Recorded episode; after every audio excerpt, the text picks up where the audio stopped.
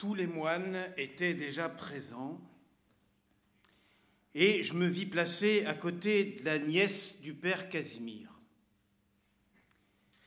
Brune, petite, vive et pétillante, ses yeux noirs et animés par le feu de l'amour promenaient sur vous leur regard fin et enjoué qui paraissait conduit par l'indifférence, mais qu'il était par la coquetterie la plus raffinée.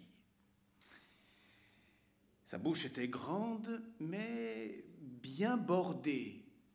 Elle riait volontiers, elle croyait de montrer que la beauté de ses dents et découvrait des grâces d'autant moins suspectes qu'elles n'étaient pas étudiées. Elle enchantait par la vivacité et le sel de ses polissonneries.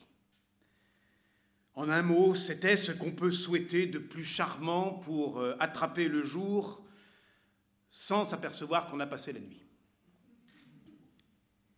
Je sentais bien que ce n'était pas l'envie de faire la vestale qui la faisait se trouver au milieu de cette bande de moines, mais le bonheur qu'elle semblait m'offrir me paraissait si grand que j'avais peine à le concevoir. J'étais tremblant et, dans la, dans la crainte qu'il ne m'échappât, à peine aurais-je pu former le dessein de le demander. Je posais alors la main sur sa cuisse et la passais par l'ouverture de son jupon.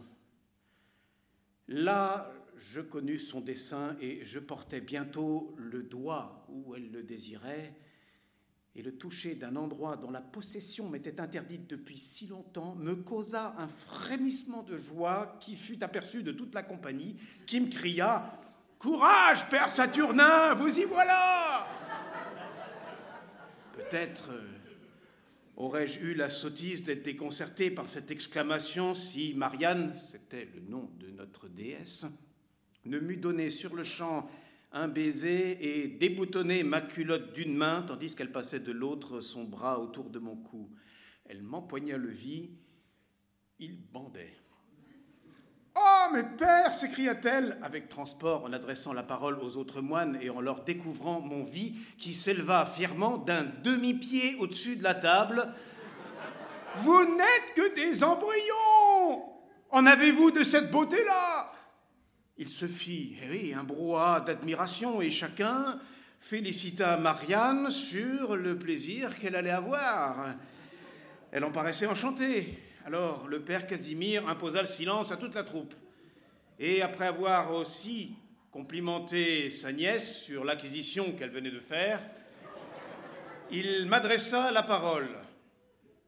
Père Saturnin, me dit-il, disposez de Marianne. Vous lui trouverez la peau la plus douce, les tétons les plus durs et les plus mignons, le con le mieux formé. Elle va vous donner tous les plaisirs imaginables. Mais ces plaisirs sont à une condition.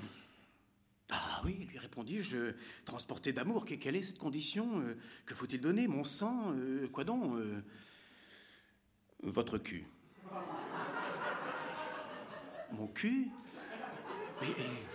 Que diable en ferez-vous, euh, père? Oh, répondit-il, c'est mon affaire. L'envie d'être bientôt sur Marianne fit que je n'insistais pas sur la proposition du père.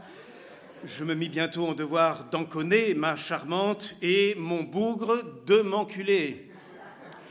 Elle se coucha sur le banc qui nous servait de siège et je m'étendis sur elle et le père sur moi. Quelques douleurs que je sentisse, et quoique le père Casimir me déchirât, le plaisir d'en faire autant à la nièce, dont le con souffrait plus de la grosseur de mon vie que mon cul ne souffrait de celle du vie de mon oncle, me consolait de ma peine. Quand les difficultés de l'entrée furent levées des deux côtés, nous ne trouvâmes qu'un chemin semé de fleurs. Quelquefois, le plaisir m'arrêtait au milieu de l'ouvrage, mais bientôt, le père Casimir, réveillant ma valeur, m'animait à faire aussi bien que lui. Ainsi, poussé et poussant, Les coups que je recevais allaient dans un écho retentir et se perdre dans le con de la nièce. Tantôt immobile et tantôt furieuse, elle mourait, elle ressuscitait, me serrait, me poussait, me mordait, me serrait avec des convulsions qu'elle me communiquait et qui surprenaient toute l'assemblée. Il y avait déjà longtemps que nous avions laissé bien loin derrière nous le révérend Casimir, surpris lui-même de l'opiniâtreté du combat qui avait déjà coûté bien du sang aux deux parties. Il joignit son admiration à celle de la compagnie qui, rangée autour de nous, attendait dans un silence respectueux l'issue de la bataille. J'étais furieux que Marianne osât me tenir tête, à moi qui n'avais pas foutu depuis plus de huit ans, à moi qui croyais avoir rassemblé dans ce moment tous les désirs et toutes les forces que j'avais pu acquérir pendant un si longtemps. Elle était enragée de trouver un moine qui soutint ses efforts sans s'ébranler, elle qui avait désarçonné les plus vigoureux de la bande. Le foutre et le sang confondus ruisselaient sur nos cuisses. Nous n'en étions que plus animés. Déjà, nous avions déchargé quatre fois quand je m'aperçus que Marianne, fermant l'œil, baissant la tête et laissant tomber les bras, attendait sans mouvement que, par une cinquième décharge, je lui donnasse le coup de grâce. Elle n'attendit pas longtemps.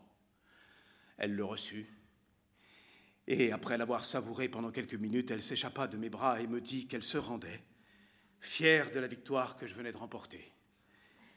Je pris un grand verre que je lui présentais et lui versant une rasade, j'en pris autant de mon côté et, choquant ensemble, nous scellâmes notre réconciliation dans le vin.